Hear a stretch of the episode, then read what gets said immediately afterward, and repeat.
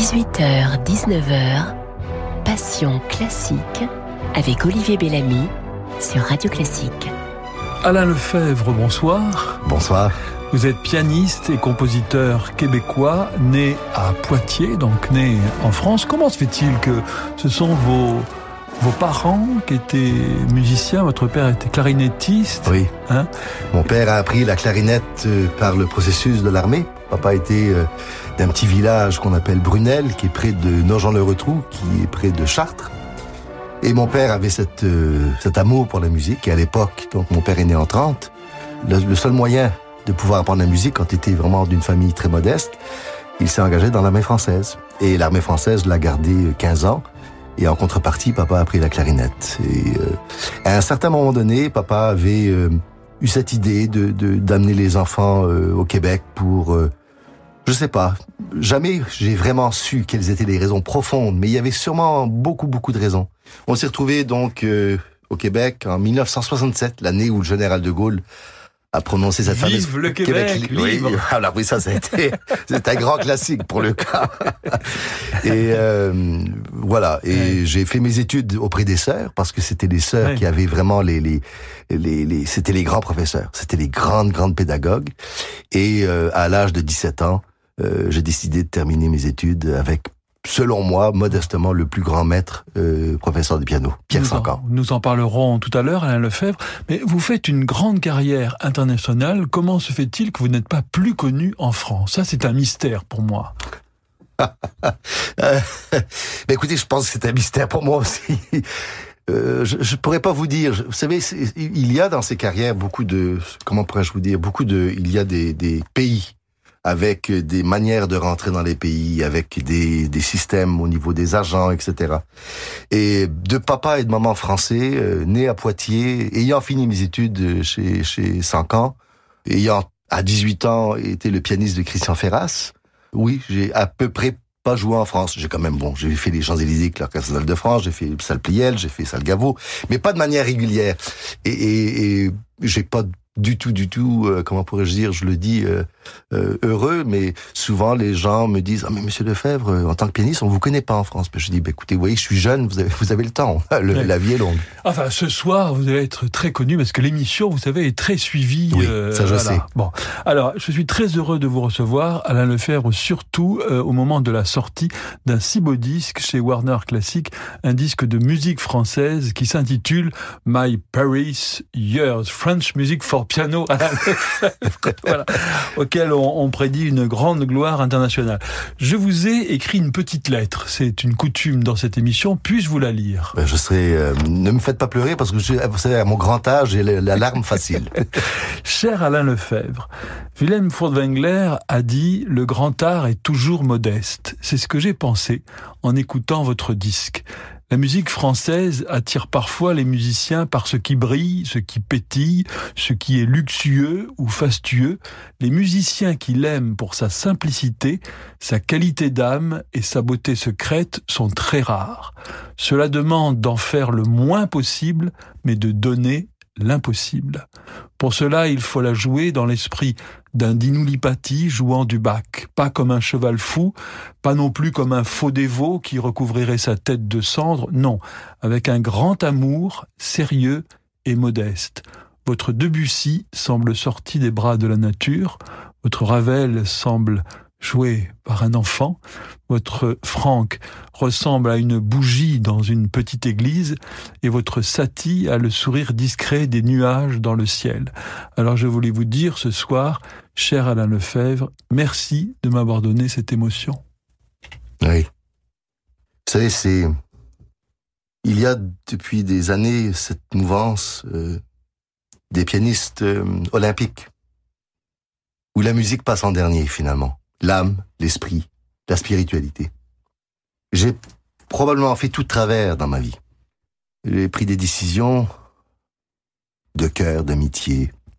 Et vous avez dit quelque chose qui, m'émeut parce que le plus grand pianiste, la plus belle phrase, c'est Lipati pour moi. Et quand j'écoute Lipati, je me dis toujours, qu'est-ce que j'aimerais un jour jouer comme lui? Euh, Il y a quelque chose chez Lipati de, de... c'est le vrai piano. C'est pas une critique pour ce qui se passe aujourd'hui, c'est une constatation. C'est sûr que je ne suis pas euh, dans la mouvance populaire d'aujourd'hui. Je suis pas souvent même. Je vous dis, je vous parle ouvertement. Je suis en porte-à-faux avec de grands chefs d'orchestre pour des tempi, pour des raisons. Ils vont me dire, oui, oui, j'ai joué tel concerto 200 euh, fois, je l'ai dirigé 200 fois et, et tel pianiste, je, non, pardon, je prends tel tempo, mais j'ai dit, écoutez, je suis content qu'ils prennent ce tempo-là. Ils ont sûrement plus de talent que moi. Moi, ça ne m'intéresse pas. Moi, ce que je veux faire, c'est de la musique. Ce que je veux faire, c'est que ce que Sankam disait tout le temps, c'est que le texte soit clair. Et je ne veux pas non plus tout d'un coup me supplanter au texte. Je ne veux pas être euh, avoir cette prétention d'être plus grand que le texte écrit. Avant d'enregistrer ce disque euh, de musique française, euh, ça m'a pris 25 ans. Je voulais pas, parce je me sentais pas prêt, je voulais pas. Et quand on parle de du clair de lune, ou qu'on parle de l'arabesque, ou qu'on parle des, des satis, il n'y a pas d'œuvre plus difficile, parce que le pianiste est nu.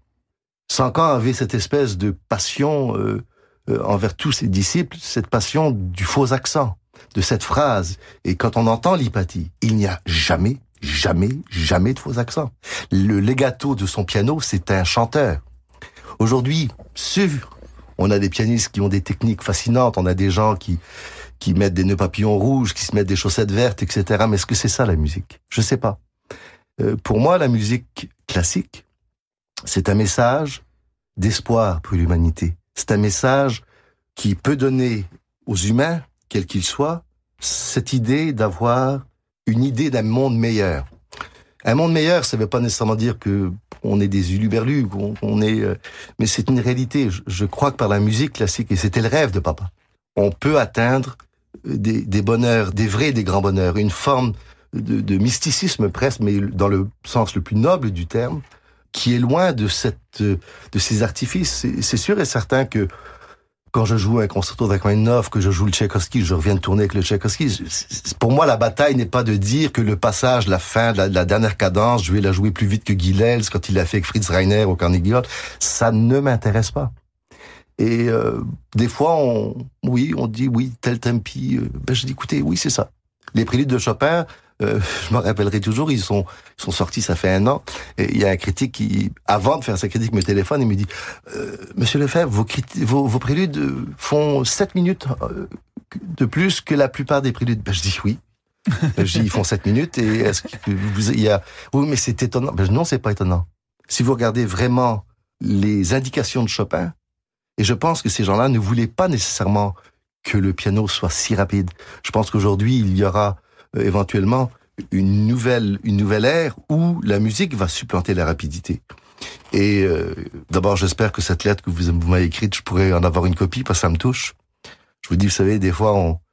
je crois au beau, je crois au beau. Je crois que euh, avant de, me dire que j'allais mettre sur disque, et ça paraît bizarre, le clair de lune ou l'arabesque, qui sont des pièces que les jeunes pianistes jouent, je voulais me donner le temps. Je voulais, par exemple, voyez, dans le clair de lune, il y a un passage qui, il y a, une montée, mais dans, l'arabesque, il y a les deux premières mesures. Et Sancan voulait que ces deux premières mesures soient techniquement sans pédale. Alors pour vos auditeurs, ça veut dire quoi? Ça veut dire que le pianiste, pendant qu'il fait ses triolets et qu'il dit quelque part « je vais vous raconter une histoire », le pianiste ne met pas de pédale. Eh bien, c'est cette arabesque euh, que nous allons écouter par vous, Alain Lefebvre.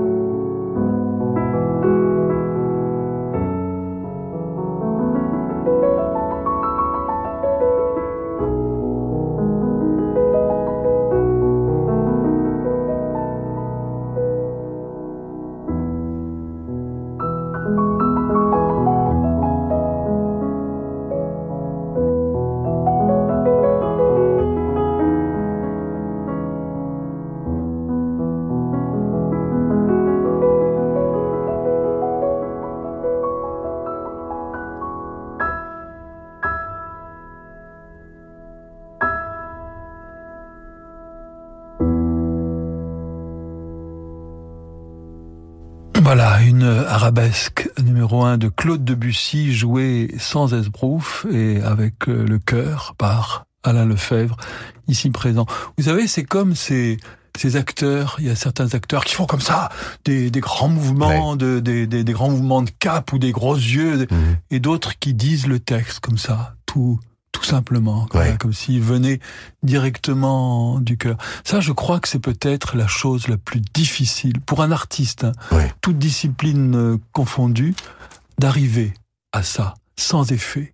Et surtout, euh, Monsieur Bellamy, surtout dans ce monde aujourd'hui où finalement, euh, quelque part, et là je, vous parle bien ouvertement, la, la proposition euh, de la grande musique est presque plus jamais faite. C'est-à-dire quand on prend les, les, grands médias, les grandes télés, les, on, on s'aperçoit qu'il y a un vide. Alors il y a, il y a de la part, si vous voulez, des gens cette espèce de, de, de de vérité qui n'est pas une vérité que la musique classique n'intéresse pas les jeunes. Moi, ça fait quand même 30 ans que je vais dans les écoles, dans les prisons, dans les, pour proposer la, classique, la musique classique aux jeunes. Et, et vous faites aussi une émission de musique classique sur Radio-Canada. Oui, depuis 12 ans, oui. oui. Et le problème qui est arrivé, et je ne veux pas non plus m'éterniser là-dessus, c'est que finalement, toutes les grandes agences d'artistes et les, les, orchestres et tout, ils sont dans une espèce de course sans fin. C'est-à-dire qu'ils doivent faire en sorte que la musique classique redevienne, entre guillemets, populaire pour eux. C'est-à-dire qu'ils vendent des billets, etc. Et les moyens qui sont pris ne sont pas nécessairement les bons. Je prends un exemple très très bête. Vous savez, il y a eu ce film sur euh, Freddie Mercury, qui, euh, qui, qui, était bon, euh, ce, ce, chanteur du groupe Queen, qui, qui d'ailleurs avait une voix fantastique. Et moi, j'invite les gens à écouter quand il fait, quand il chante de manière classique sur YouTube. Il a une voix assez extraordinaire. Mais qu'est-ce qui va se passer? On aura on aura 70% d'orchestres américains qui vont faire des grandes soirées, par exemple euh, l'orchestre de Chicago, Go Queens, etc. Ils vont avoir l'espérance que les gens qui vont être attirés, parce qu'on parle de ce film, on parle de ce, de ce chanteur, vont devenir des adeptes de la musique classique. Et ils se trompent, c'est pas parce que les gens vont aller à ça. Et, et, et là, le problème est que à contrario, j'espère que ce que je vous dis a du sens. J'ai été, je me suis retrouvé dans une maison de redressement très dure euh, près de Montréal où ce sont que des jeunes qui ont euh, euh, des vies euh, dont on peut même pas parler, on peut même pas s'imaginer la misère. Et tout d'un coup, je, je, je, veux faire une expérience. Je décide de jouer un des mouvements des Drei Klavierstück de Schubert. Ils sont 200. Il y a des intervenants musclés parce qu'ils peuvent carrément sauter dessus et, et je joue le premier mouvement de ces trois Klavierstück. Et pendant neuf minutes, et je vous raconte ça sur l'honneur de mon papa, pendant 9 minutes, il n'y a pas un bruit, il n'y a pas un son, il n'y a rien qui se passe. Au point tel que moi, je deviens mal à l'aise. Je me dis, bon, ils sont partis ou il y a quelque chose. Ils sont tous là. Et après ça, je me lève et je dis aux jeunes, mais écoutez, on m'a averti que deux minutes de musique classique, vous n'allez pas pouvoir entendre, etc. Il y a un jeune qui se lève et qui dit, Monsieur Lefebvre, on est peut-être en prison, mais nous avons ressenti la douleur de ce que vous avez joué. Et là, je me suis dit quelque part que les décideurs de nos gouvernements, quels qu'ils soient, commettent une erreur terrible, une erreur euh, démocratique. C'est-à-dire, moi, je dirais même un crime. Voilà. Mais j'osais pas le dire parce que vous savez, je suis tout nouveau en France, alors euh, je fais mes premiers pas. Et, et, et c'est une, une erreur qui, qui, qui, à mon avis, est dramatique parce que euh, c'est toujours de penser que euh, combien de fois j'ai fait des émissions de télé on me dit euh, oui oui de Scalati elle fait 3 minutes 40 vous pourriez pas la faire en 2 minutes? J'ai dit si vous voulez je peux, je peux aussi me mettre une plume je peux faire quelque chose je peux me mettre un ballon sur le nez faire faire le marsouin n'importe quoi.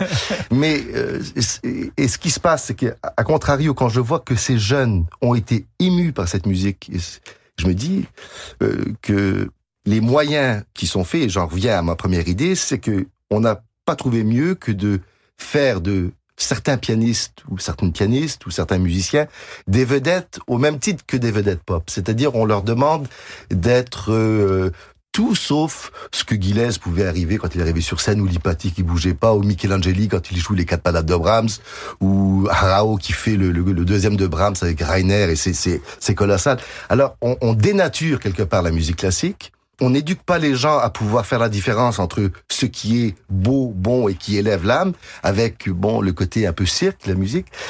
À mon avis, c'est peut-être pas la meilleure des voies. Je ne penserais pas que ce soit une voie qui sera tenable à long terme. Alain Lefebvre, c'est le moment de vos petites madeleines musicales que nous allons découvrir ensemble. Voici la première.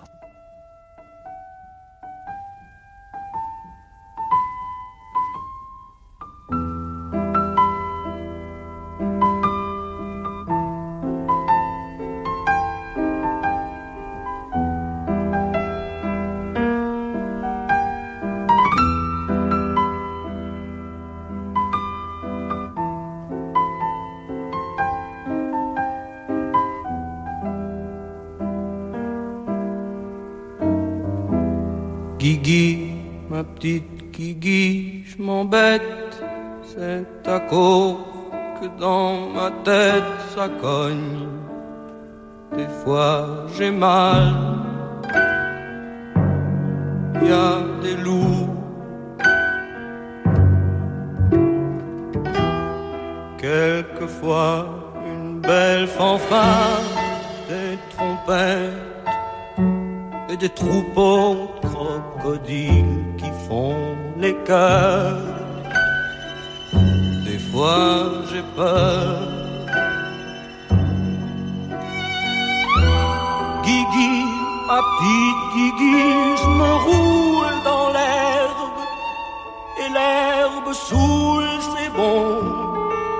Des fois j'obéis presque tout. Et je craque des allumettes, tire les plumes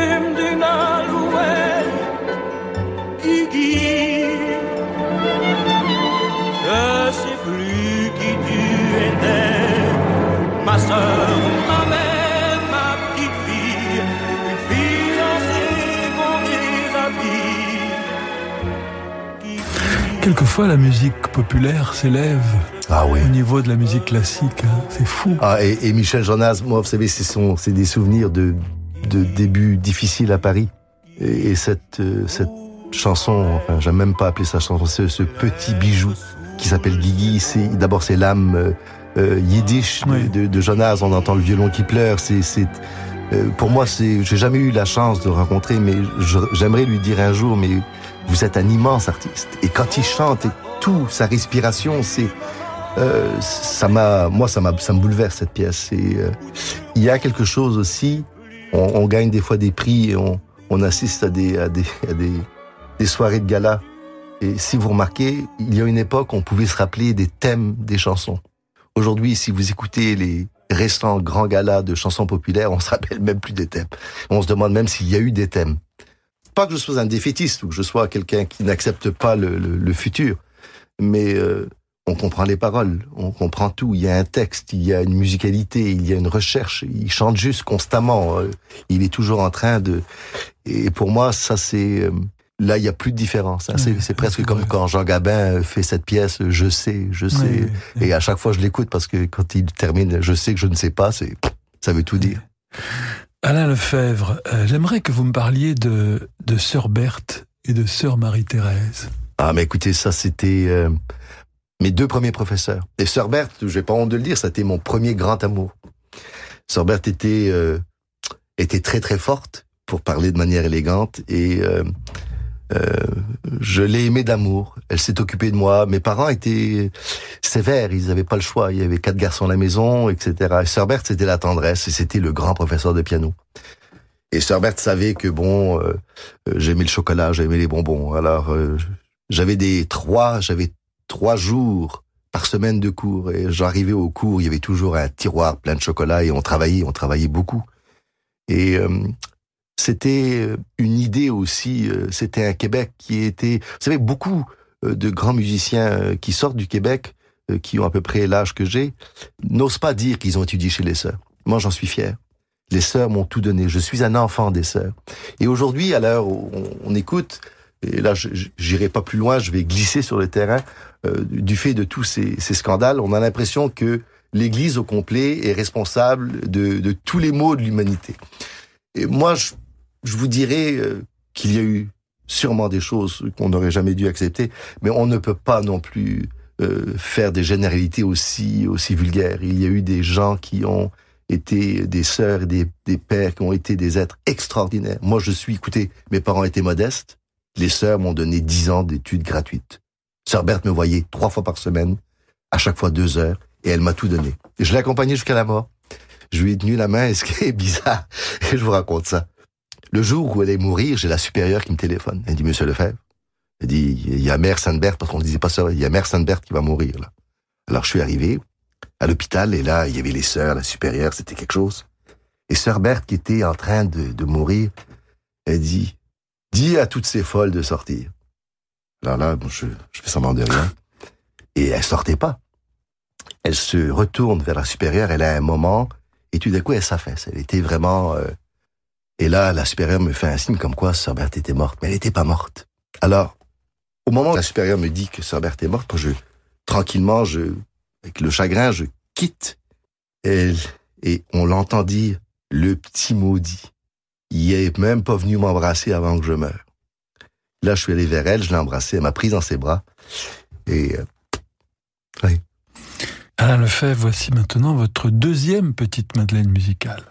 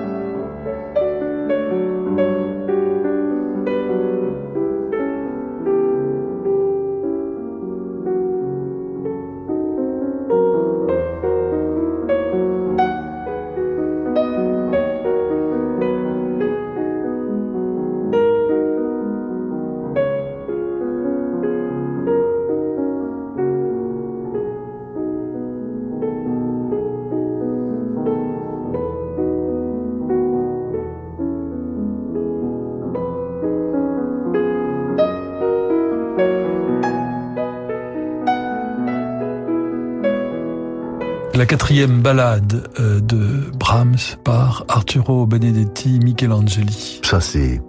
Ça, c'est... Alors, euh, si vos auditeurs aiment des moments euh, éternels, il y a, y a un concert qui est sur YouTube. Michelangeli qui joue ses ballades. Tout le long de ces balades, on est, quand on est pianiste, on est complètement, on est renversé, on se dit c'est pas possible. Et Michelangeli, parce que moi j'ai, j'ai lu pour l'histoire, il n'est pas content de la manière dont il joue. Alors quand on pense à certains pianistes qui sont super heureux de même, on se dit, oh boy. Et à la fin de la quatrième balade, le public, le public à l'époque, c'est, il sait qu'il y a quelque chose qui s'est passé. Les gens sont en larmes. C'est, c'est Monsieur Bellamy, c'est, c'est, c'est génial. C'est... Et lui, il n'est pas content de ce qu'il a fait. Il voit le public qui se lève, et ça, c'est un moment éternel sur YouTube. Et là, il a un air, il les regarde avec un air, on va leur dire, mais vous connaissez rien. Il sort de scène, et apparemment, la personne qui lui dit, attends, fais attention, t'as, jamais joué comme ça. Et ça, ça rejoint ce que Sankan disait. Sankan disait, tu sais Alain, quand tu joues en concert, et que t'as l'impression que tu joues bien, c'est en général que là, tu joues le plus mal. Ah, ouais. Et quand des fois tu joues et tu penses que tu joues mal, méfie-toi parce que peut-être que c'est ton plus beau concert. Et, et j'ai, et je Ça, vis, c'est une grande leçon. Ouais. et je vis avec leçon. moi. Ouais. Sankan m'a tellement, Sankan, ça a été, euh, c'était mon maître. Je suis constamment en train de repasser le film des choses qui me disaient c'était un être, c'était la France qui était grande. Sankan, c'était une époque, c'était, Sankan, c'était, c'était un, un géant. Un géant dans le plus beau sens du terme. Et il me disait ça, il me dit, tu sais, Alain, quand tu penses que tu joues mal, fais très attention, peut-être que c'est là où tu as mieux, le mieux joué. Et ça, ça confirme un peu ce, ce concert où Michelangeli, surpasse tout, il a tout le raffinement est là, et lui est pas content. Et, ça, ce sont des choses. C'est pour ça que, pour revenir au début de, cette émission, je ne sais pas si actuellement euh, la grande tangente que ces grands agents, toute cette, toutes ces entreprises prennent, si en réalité ça va servir pas la musique, si ça va servir le public. Le public n'est jamais aussi bête qu'on croit. C'est un peu comme si on disait aux gens, écoutez, avant d'aller dans un restaurant de sushi, il faut vraiment que vous sachiez l'histoire du sushi, comment on fait le sushi, comment il est cuisiné, qu'est-ce que c'est que le sushi. Non. Si vous aimez le sushi, vous aimez le sushi. Le public n'est jamais bête. Le public sait, à un certain moment donné, qu'il y a un instant de magie qui s'opère. Hein? je vous lis souvent des articles, on dit, ah oui, la calasse, des fois, elle chantait faux. Attendez, quand la calasse chantait, peut-être qu'elle chantait faux, je sais même pas, je pourrais pas. Mais tout le monde savait qu'il y avait quelque chose d'éternel. Quand l'hypathie, qui était très malade, qui était pris avec ce, cancer, etc., on, on sait. D'ailleurs, les grands concerts, souvent, quand on sort, on peut à peine parler. Voilà. Et on parle des œuvres. On se dit, oh, cette sonate de Beethoven. Oui. Et quand finalement ça on dit ah bah oui il est bien ah il qu'est-ce qu'il a comme technique? Ça c'est généralement ah. c'était pas un euh, Monsieur Bellamy ça fait plaisir ce que vous me dites. Ça fait penser à cette merveilleuse histoire de Sacha Guitry qui euh, sort de la première d'une de ses pièces de théâtre il y a une dame du tout Paris qui arrive. Oh maître, maître, maître, mais votre pièce est extraordinaire. Il la regarde, il dit Merci madame, qui vous l'a dit? Et ça, c'est une phrase que j'adore et parce qu'il y, y, a chez Guitry un, un, esprit, un esprit euh, fantastique. Alain Lefebvre, c'est quoi pour vous la France? Vous qui êtes né en France, mais qui êtes quand même très québécois, ça s'entend dans votre dans votre ah. accent et... Je pourrais vous répondre de manière euh, politiquement correcte, vous répondre de manière euh, diplomatiquement correcte et j'ai jamais été, ça n'a jamais été mon fort, ça j'ai toujours été un petit peu terroriste en tout. je suis né en France, de parents français, arrivé au Québec. Le Québec m'a tout donné. J'ai un amour pour le Québec et un respect, une admiration pour le peuple québécois qui, quelque part, est un peuple héroïque. 4,5 millions de francophones qui ont une vie théâtrale, une vie de musique classique, qui, qui ont une littérature entourée de 395 millions d'anglo-saxons. Euh, c'est de l'héroïsme quotidien. Donc, ça, c'est le début, ma réponse. Maintenant, j'ai tellement voulu être québécois plus qu'un québécois que j'en ai oublié finalement que j'étais un Gaulois. Par et à 50 ans, il m'est arrivé quelque chose de très surprenant. J'ai réalisé que je pouvais profondément aimer le Québec, mais je devais arrêter d'oublier que papa, maman, mes grands-parents, que j'étais français, que mon grand-père Lefebvre était héros de Verdun, que mon grand-père Auchard était lui aussi héros de la Première Guerre mondiale, que j'étais que j'étais français. Et vous savez, j'ai pas pu, euh, j'ai pas fait tout ce que je veux. Je dors peu, je dors quatre heures et je lis euh, de manière euh, et j'aime lire parce que j'aime j'aime la littérature, j'aime l'esprit français, j'aime le raffinement. Et aujourd'hui, à l'heure où je vous parle, je vous dirais que je regarde un peu ce qui se passe en France et avec un peu de tristesse parce que il y a beaucoup de choses qui ont été confondues. On confond de donner à nos enfants cet amour de la France avec des, connotations qui seraient moins belles. On voudrait que nos enfants finalement arrivent à ne plus avoir cet amour. Mon père a été élevé à l'époque où tous les matins à l'école, on écrivait sur le tableau Vive la France. C'était peut-être pas la meilleure des choses. Mais aujourd'hui, de, voir peut-être une France qui n'a plus cette fierté cette, et cette belle fierté qui, et qui a d'une certaine manière une certaine haine de soi. oui, je, pense pas que ce soit positif. Et souvent, j'entends des philosophes, et j'aime beaucoup la philosophie, et ils, essayent de nous convaincre que l'amour de la patrie, ça peut être... Mais c'est faux. Parce que pour aimer le reste de l'humanité, il faut d'abord commencer par aimer euh, ce que nous sommes. Et moi, bon, vous voyez, je suis... parce qu'on confond être patriote et nationaliste. Voilà. Le nationalisme, évidemment, c'est mauvais. Il y a des connotations. Patriotisme, patriotisme c'est beau. Alors moi, 50 ans, j'aime la France. J'aime la France. J'aime la France. Et, et, et, eh bien, ce soir, elle vous le rend bien. Ah. C'est le moment d'une page de publicité et nous nous retrouvons très vite pour la suite de votre programme. Non mais t'as vu Michel Il est tout fier depuis qu'il a mis en place le tri sélectif dans ses bureaux. Ouais, enfin, moi aussi, ma boîte est bonne élève. Et je l'ai pas dit à tout le monde. Quel fanfaron celui-là. Tu m'étonnes. Participez activement à la transition énergétique avec les offres vertes d'EDF Entreprises, leader dans la fourniture d'électricité verte pour les entreprises. Devenons l'énergie qui change tout. Les offres vertes sont des offres de fourniture d'électricité à prix de marché fixé par EDF, sans engagement. Origine renouvelable certifiée avec les garanties d'origine, délivrées par un organisme indépendant. L'énergie est notre avenir, économisons-la. Découvrez le secret de la vitalité d'Annie Dupéret. Un secret? Oh, C'est juste que je suis bien dans ma peau, grâce à mon nouveau soin Nivea Vital Confort et Nutrition. Fine ni la peau sèche, ma peau est bien nourrie, confortable et moi, je profite de la vie. Découvrez le nouveau soin vital, confort et nutrition pour peau mature de Nivea. Et jusqu'au 22 juin, pour tout achat d'un produit Nivea Vital dans les magasins participants, jouez et tentez de gagner un vélo électrique. Règlement sur nivea.fr. Renault Occasion, c'est aussi de l'électrique. On voulait vous faire écouter ceci. Ce silence vous est offert par Renault Zoé d'occasion. 100% électrique, silencieuse et accessible à partir de 59 euros par mois, hors location de batterie. Tout le monde va passer à l'électrique. Zoé Life 3 ans, 25 000 km, LLD 37 mois, premier loyer de 3100 euros ramené à 600 euros après déduction prime à la conversion. Si Accordiac offre sous condition de mise au rebut valable jusqu'au 30 juin 2019. Voir Renault.fr. Bonjour, c'est Laurence Ferrari. Toute cette saison sur Radio Classique, on va découvrir ensemble cette nouvelle génération de musiciens qui fait rayonner le classique en France et dans le monde entier. Entrée des artistes. Avec Laurence Ferrari, c'est tous les jours du lundi au vendredi, de midi à 14h sur Radio Classique.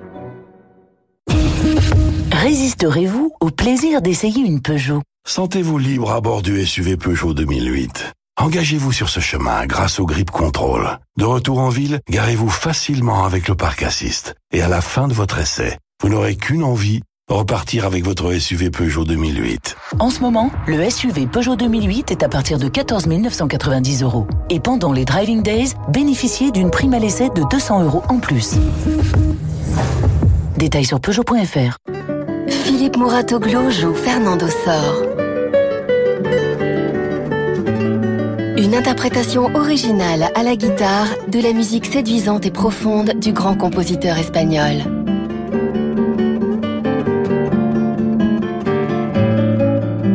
En concert à Paris, à l'Athénée Théâtre Louis Jouvet, le jeudi 16 mai. Fernando Sor, par Philippe Mouratoglou, un album Vision fugitive. En partenariat avec Radio Classique. L'anniversaire Castorama continue. Et pour ses 50 ans, le carrelage sol Norvégio 32 par 57 nous chante Bébé qui court.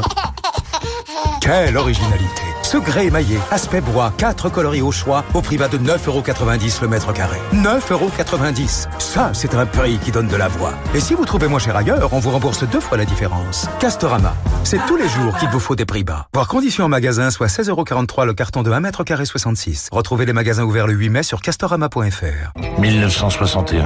L'espion britannique Alec Limas et son ami trouvent la mort au pied du mur de Berlin. 2017. Peter Gillam, fidèle collègue de John Smiley dans les services de renseignement, est tiré de sa retraite par son ancien employeur qui le convoque à Londres. 2019, la guerre froide est de nouveau sur le devant de la scène.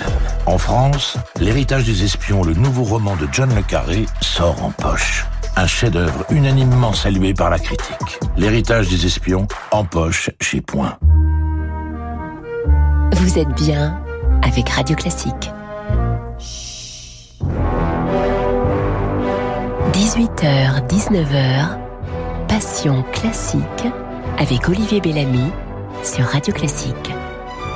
Alain Lefebvre, qu'avez-vous ressenti quand Christian Ferras, vraiment une, un génie du, du violon, une étoile vraiment arrachée en plein vol, hein, puisque c'était une fin assez terrible, mais vraiment un, un musicien extraordinaire, quand il vous a choisi, quand il vous a entendu à la radio et quand il a dit, eh ben, ce petit bonhomme-là, j'ai envie de jouer avec lui. Ça, c'est, c'est fou. J'ai 17 ans, donc j'arrive à Paris, je suis accepté dans la classe de Pierre Sancan en tant qu'étudiant étranger, parce que je suis rentré en tant que Canadien, même si j'avais le passeport français. Et euh, le printemps suivant, euh, je fais un concours international et euh, le fait que ça se soit bien passé, je n'aime pas parler de prix, euh, il y a un, animateur de Radio France, François Serrette, qui m'invite à faire une émission, où le, jeune musicien jouait. Alors je joue, je joue euh, bien des choses, et quelques semaines plus tard, euh, j'ai des nouvelles de Ferras. Je savais qu'il était professeur au Conservatoire de Paris, puisque c'était le professeur de mon frère Gilles. Et Ferras me téléphone, et il dit Je reviens sur la scène à Paris-Salgavo, avec les Snats euh, pour... Euh, Franck et Lequeux Franck Lequeux, mais à l'époque, le, premier récital, je pense c'était avec Jean-Sébastien Bach, si je, je ne m'abuse. Et il dit, pour beaucoup de raisons qui sont les miennes, ça c'était très clair, je veux que vous soyez celui qui allait m'accompagner dans cette aventure. La vérité, j'y croyais, je croyais pas trop mes oreilles. Surtout qu'à l'époque, la première fois qu'il vient répéter avec moi, il voulait pas répéter au conservatoire. Parce que, bon, vous savez tous les problèmes qu'il a eu, je, je veux même pas en parler à la radio. Il dit, t'as un piano? J'ai dit, oui, il avait une grosse voix, il fumait deux paquets de coups par jour, je dis pas la voix. Alors je dis, oui, oui, oui, mais je dis, euh, maître, j'habite dans une chambre de bonne, j'habitais au deux square Emmanuel Chebrier. Au huitième étage, il y avait euh, 14 chambres par étage et il y avait une toilette commune. J'étais un pianiste et le reste, c'était des travailleurs de construction. Euh, je, je, ne vous dis pas, monsieur Bellamy. Alors, ça le dérangeait pas, il dit j'arrive. Et il y avait donc, on pouvait prendre l'ascenseur jusqu'au cinquième étage, mais 5, 6, 7, 8, il fallait le monter à pied.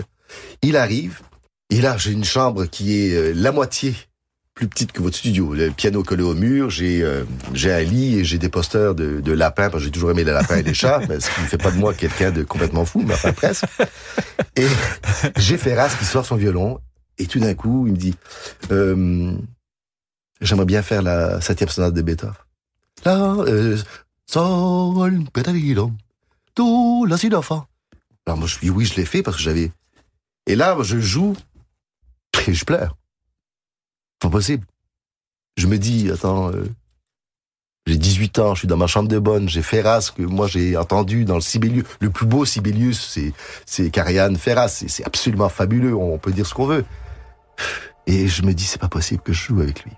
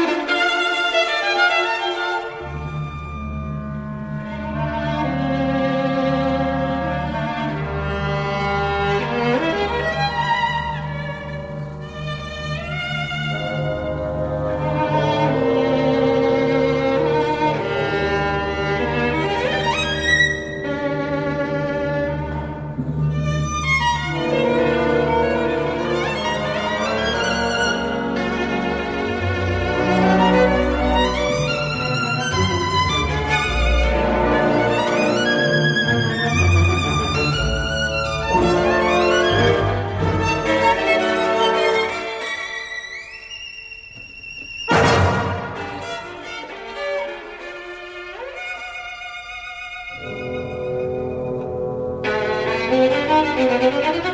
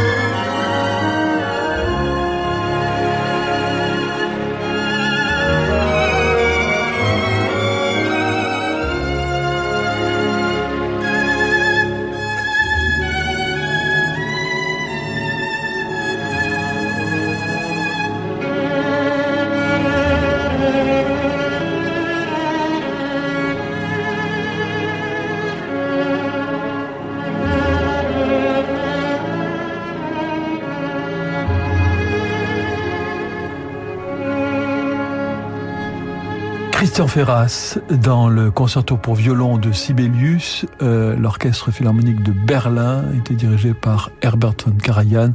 Herbert von Karajan était, lui aussi, il avait toujours envie de pleurer quand il entendait le son de, de, Christian Ferras. Et sa manière, il disait, il, euh, il anticipe absolument tout. Tout. Il, il avait vraiment l'impression que c'était comme un, comme un frère. C'était et il y a des choses que les gens ne savent pas. Quand Ferras est retombé donc dans sa mauvaise habitude, il se retrouve à l'hôpital. Karajan prend l'avion, il arrive à l'hôpital et il est pas une grosse, mais il a flanqué une gifle à Ferras. Et il lui a dit mais pourquoi? Comment tu peux faire ça? Ça, bon, j'étais là. Ça, c'est des choses. On, on ne.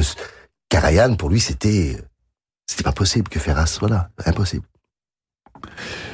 Alain Lefebvre, euh, vous avez choisi pour terminer ce, ce programme un morceau de Jean-Sébastien Bach oui. par Samuel Feinberg. Je crois que c'est la première fois dans cette émission qu'on me demande ce, ce véritable trésor d'un pianiste euh, russe et compositeur également. Oui. Vous êtes également euh, compositeur. Vous avez, vous avez, beaucoup aussi euh, fait découvrir euh, l'œuvre d'André Mathieu, oui. hein, le, le, Mozart québécois. Et j'invite absolument tous nos auditeurs à aller sur YouTube à découvrir, s'ils ne connaissent pas encore, cette musique d'André Mathieu. Mais euh, Feinberg, je crois qu'il y a Feinberg et Nikolaeva, et les deux se, se connaissaient et oui. s'estimaient beaucoup. Et ils avaient un dieu, c'était Jean-Sébastien Bach. Mais c'était, c'est, en, en, quelques mots, c'est toute une mouvance. Il y a Feinberg, il y a Scriabine, il y a Madame Blavatsky, il y a Gurdjieff, il y a le l'ésotérisme, il y a l'idée de la note, de la couleur, de l'odeur, il y a tout ça qui, qui est une mouvance. Et tout d'un coup, Feinberg donc enregistre ce clavier bien tempéré. Et quand on écoute ce disque, et j'ai fait l'expérience, bon, on va dire que quand on écoute ce disque tranquillement et qu'on ferme les yeux, je peux vous garantir que sans alcool, sans aucune substance quelle qu'elle soit, il nous amène dans un état second d'une béatitude euh, presque hypnotique. Euh, j'ai écouté souvent ce disque et j'ai fait souvent l'expérience. Euh, C'est probablement un des moments où le piano va aussi loin. Parce que bon, clavier bien tempéré, c'est une chose, mais Feinberg a une manière, et on, on, je ne peux pas mettre le doigt sur le pourquoi de la chose. Je peux pas vous dire qu'il y a moins de pédales, qu'il y a plus comme, de pédales. Comme Sofroninski de manière, Oui. qui était proche aussi de euh, Scriabine. De Scriabine, exactement. Son, son genre. Oui, et d'ailleurs, et, et ça, euh, Monsieur Bellamy, ça a été pour moi un choc. Alors j'ai écouté plusieurs fois et, et quand on m'a parlé des petites madeleines, je me suis dit, oui, il faut, il faut. Alors l'auditeur qui ne connaît pas ça, qui écoute, je peux vous dire, je peux vous assurer que le, le, disque va se vendre parce que c'est, ce n'est, c'est plus de la musique, c'est autre chose. Là, on est dans une autre dimension.